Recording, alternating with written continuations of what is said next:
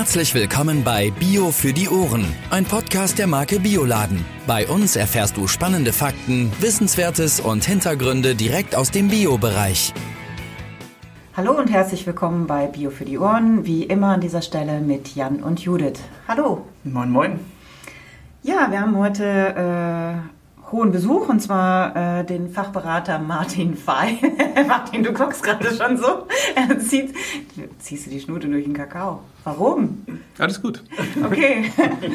ja, äh, wir haben heute ähm, Martin Fey zu Besuch. Martin, du bist Fachberater für Obst und Gemüse beim Bio-Großhändler Weiling. Schön, dass du da bist. Ja, danke für die Einladung. Wir reden heute über das Thema Steinobst und meine erste Frage wäre einmal vorab, was fällt alles unter Steinobst? Aber große Bandbreite beim Steinobst. Also von A wie Aprikose bis K wie Kaffeebohne ähm, ist alles dabei. Nektarinen, Pfirsiche, Pflaumenobst, aber auch Kirschen und Mangos zählen dazu. Ähm, aber ich würde sagen, heute beschränken wir uns auf das klassische Steinobst. Pfirsiche, Aprikosen, Nektarinen und Pflaumen. Eventuell noch Marillen oder was aus der Pflaumenfamilie. Äh, so schnell geht das nicht, Martin. Du hast gerade gesagt, der Kaffee. Gehört auch mit dazu, ja. Das finde ich total verrückt. Aber wir kommen wieder zurück zum Steinobst. Ich wollte nur noch mal wissen, ob das richtig ist. Ja, das ist richtig, ja.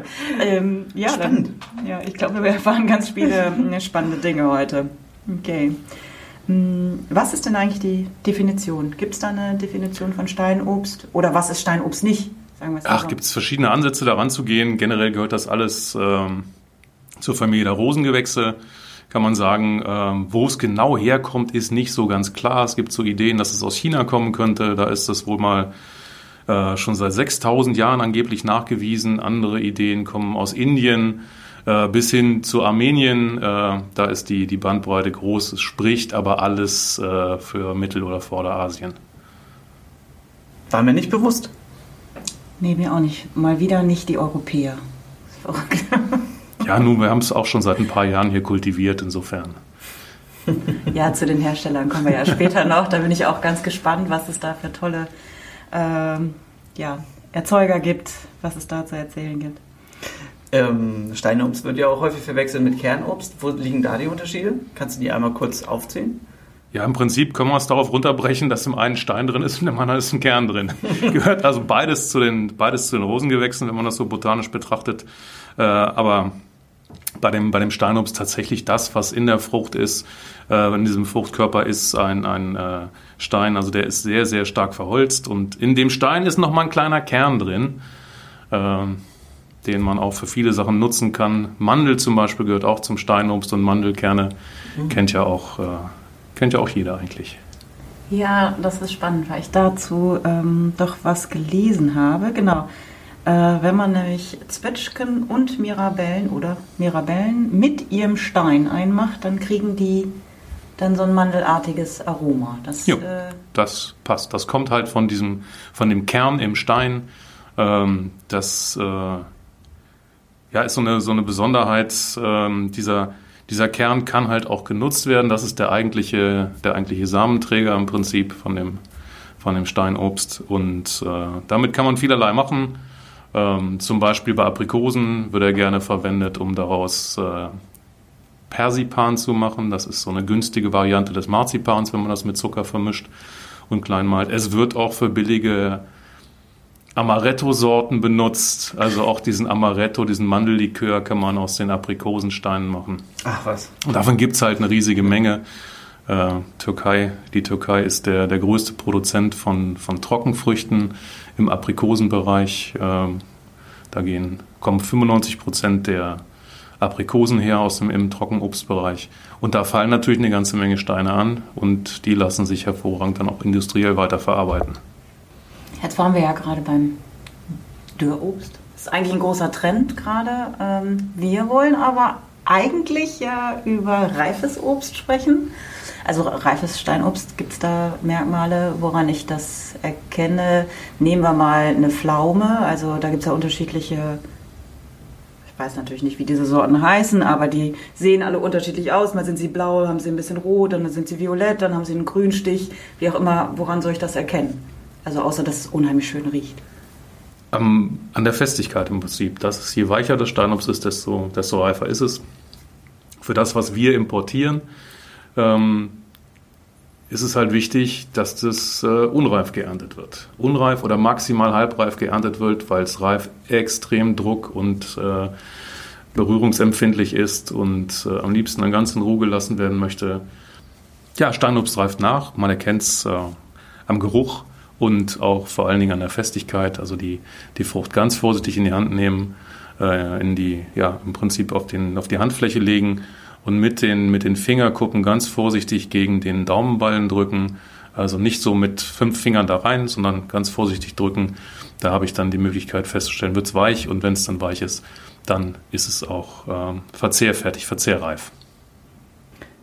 Wenn ich Steinobst kaufe und äh, zu Hause noch ein bisschen nachreifen lasse oder lassen möchte, wie würde ich das am besten lagern? Hast du da nochmal ein paar Tipps für uns? Ja, also Steinobst lagern zu Hause ähm, kommt so ein bisschen drauf an, wann ich es essen möchte und kommt auf den Zustand drauf an. Habe ich noch sehr festes äh, äh, Steinobst und möchte ich es in drei, vier oder fünf Tagen erst essen, ähm, kann ich es im Kühlschrank lagern, im Gemüsefach. Das ist tatsächlich äh, ein guter Platz. Also es kann Temperatur, tiefe Temperatur sehr gut, äh, verträgt es sehr gut und bleibt da ähm, auch sehr schön haltbar. Ähm, wenn ich schneller essen möchte, dann ähm, ist es wichtig, äh, dass es bei Wärme gelagert wird, also warm gelagert wird. Und wenn es extrem schnell gehen sollte, wenn ich es noch ein bisschen beschleunigen möchte, mhm. dann ist es halt sinnvoll, die Reife weiter zu beschleunigen mit äh, der Zufuhr von Ethylen, einem Reifegas, was die, was die Reife beschleunigt. Und das geht ganz einfach, wenn ich einen reifen Apfel äh, mit in eine Plastiktüte lege oder eine Papiertüte lege, die Tüte dann schließe und dann das Steinobst mit dem, mit dem Apfel warm ein oder zwei Tage liegen lasse und äh, dann hat das Reifegas seinem Namen alle Ehre gemacht und äh, das Steinobst schneller nachgereift. Ach, super. Jetzt würde ich noch ganz gerne wissen, was es denn für Sorten überhaupt gibt. Also ähm, als ich mit Jan über das Thema Steinobst gesprochen habe, muss ich ja wirklich zu, also muss ich äh, eingestehen, dass ich nur an Pfirsich und Nektarinen gedacht habe. Und dabei gibt es ja noch so viel mehr. Ja, wir haben ja vorhin schon gesagt, Kirschen, Mangos und Kaffeebohnen lassen wir weg. Ja. Fangen wir mit den Aprikosen an. Orangefarbene Aprikosen, sehr hoher Beta-Carotin, Provitamin A-Gehalt. Sieht auch so aus wie die Möhre. Ja, stimmt. Mhm. Gleicher Farbstoff drin. Ähm, ja, da ist Saisonbeginn, haben wir viele, viele verschiedene Sorten, die sich durchziehen und leider immer nur ein, zwei, maximal drei Wochen lieferbar sind, diese Sorten. Dann sind sie schon durch. Also eine sehr, sehr hohe Sortenabfolge. Ähm, aber eine tolle Bandbreite von, von französischen, wunderschönen orangefarbenen bis hin zu am Ende türkischen Zuckeraprikosen.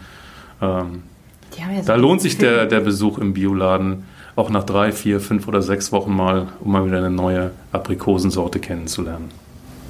Entschuldige, jetzt habe ich dich gerade unterbrochen, aber die, die, haben ja so diesen Film da drauf, ne? Also diesen, diese Härchen. Und bei Nektarinen ist es nicht so, ne? Ja, Nektarinen sind glattschalig. Die Aprikosen haben so einen kleinen Härchen, aber die Nektarinen werden glattschalig. Und die Pflaumen, also die ganze Gruppe der Pflaumen, sind äh, auch glattschalig. Ja, die Aprikose, ähm, in Österreich auch gern Marille genannt. Für die Marillenknödel, für unsere österreichischen Freunde. Äh, auch toll für die Verarbeitung. Aprikosenmarmelade kennt, denke ich, jeder äh, ja, für den Österreich-Urlauber ist vielleicht der Marillenschnaps auch äh, schon mal eine Hausnummer gewesen. Ähm, für Knödel war toll zu verarbeiten und ähm, ja, der Stein für Persipan und für Amaretto geeignet. Wir kommen immer wieder zum Schnaps zurück. Ne? Ja. Am Ende steht immer der Schnaps. Jetzt kommen wir zur Nektarine. Nektarine, ja glattschalig, ja. glatt. Ähm, Pfirsich ohne Haare, wie meine Kinder so schön sagen. Ja. Unterschied zum, vom Pfirsich äh, zur Nektarine, vielmehr von der Nektarine zum Pfirsich. Ähm, man weiß nicht so genau, wo die herkommen. Das lässt sich nicht mehr ergründen. Also die Idee ist entweder eine Mutation eines Pfirsichs tatsächlich oder äh, eine Kreuzung aus einer Pflaume und, und einer Mandel.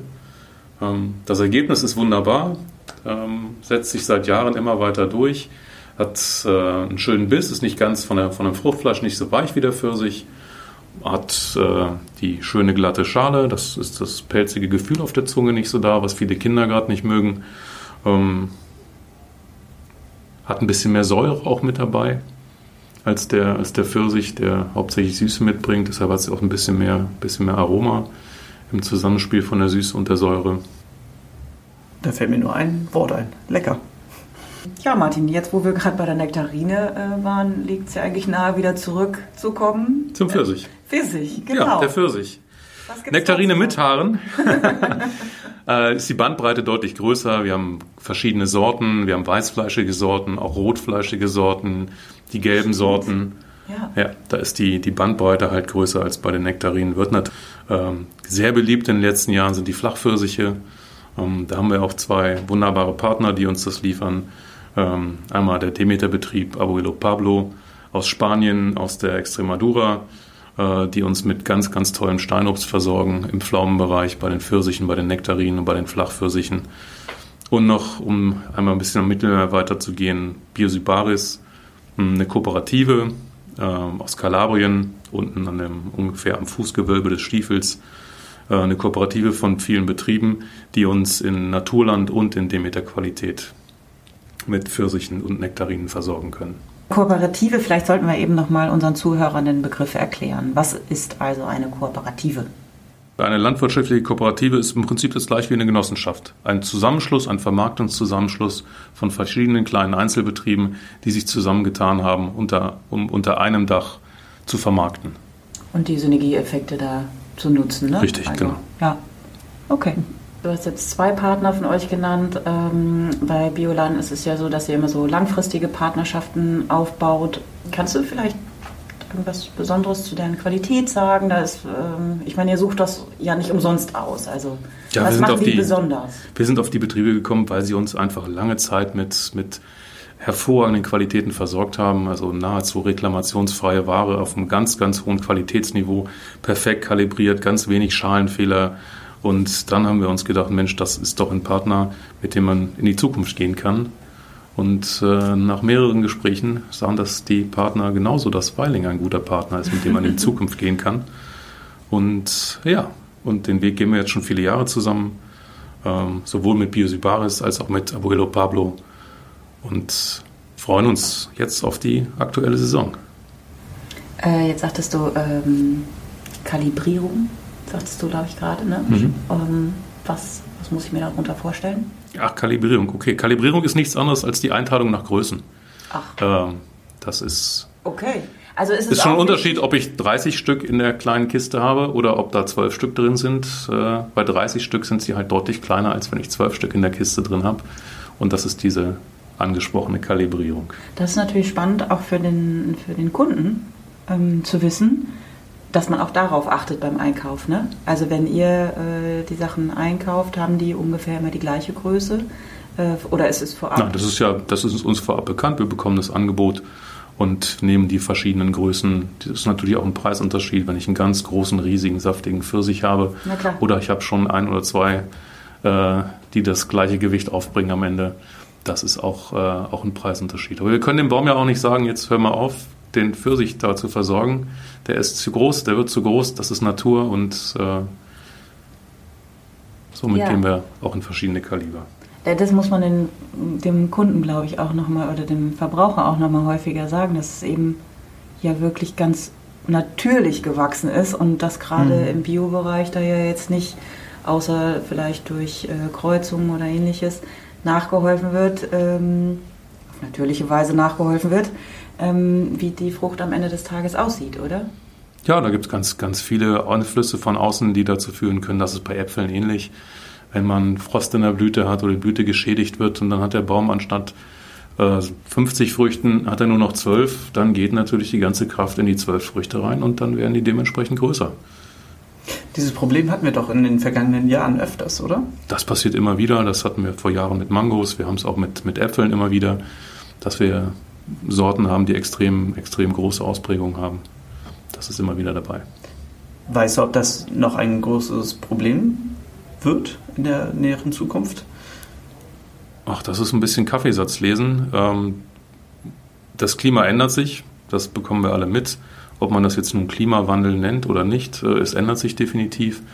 Und äh, damit werden die Extreme häufiger und das wird uns vermutlich auch vor vor größere Probleme in dem Bereich stellen, wenn es um die Verfügung, äh, die Verfügbarkeit von Früchten geht. Ja, Biosibaris beliefert uns ja im Winter mit hervorragenden Zitrusfrüchten. Der eine oder andere kennt vielleicht schon die Clementinen von Biosibaris oder die Orangen. Aber jetzt zu dieser Zeit äh, sind einfach Nektarinen toll, Pfirsiche und äh, Flachpfirsiche, Tellerpfirsiche. Das ist so der, der aufgehende Stern am Steinobsthimmel, der Flachpfirsich oder Tellerpfirsich. Äh, eine tolle Sache sollte jeder mal probieren. So, jetzt haben wir ganz viel über ähm, Biosobaris gehört, äh, die ja eine Kooperative sind. Ähm, dann kommen wir doch nochmal zu Abuelo Pablo. Das ist ein Familienbetrieb und die liefern auch die Pflaumen und Zwetschgen für uns. Oder was? Was ist der Unterschied?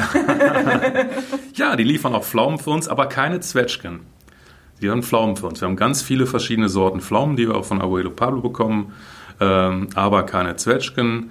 Ähm, generell mal so zur Abgrenzung können wir sagen, dass wir unter dem Begriff Pflaumenobst zusammenfassen die richtigen, echten Pflaumen, die Zwetschgen und dann noch Reliknoden, Mirabellen äh, und äh, ja, Sachen, die keine, keine Marktbedeutung haben. Äh, Regionalsorten. Fassen wir alles im Prinzip Pflaumen unter Pflaumenobst zusammen. Pflaumenobst ist also schon mal richtig. Und dann gibt es noch die, die Unterteilung. Ja, die Pflaumen, die die äh, Abuelo Pablo für uns liefert, ähm, sind hauptsächlich sehr große Sorten, Pflaumen als, äh, noch als, als runde Frucht, von gelbgrün über rot bis schwarz, äh, wenn man sie von außen betrachtet.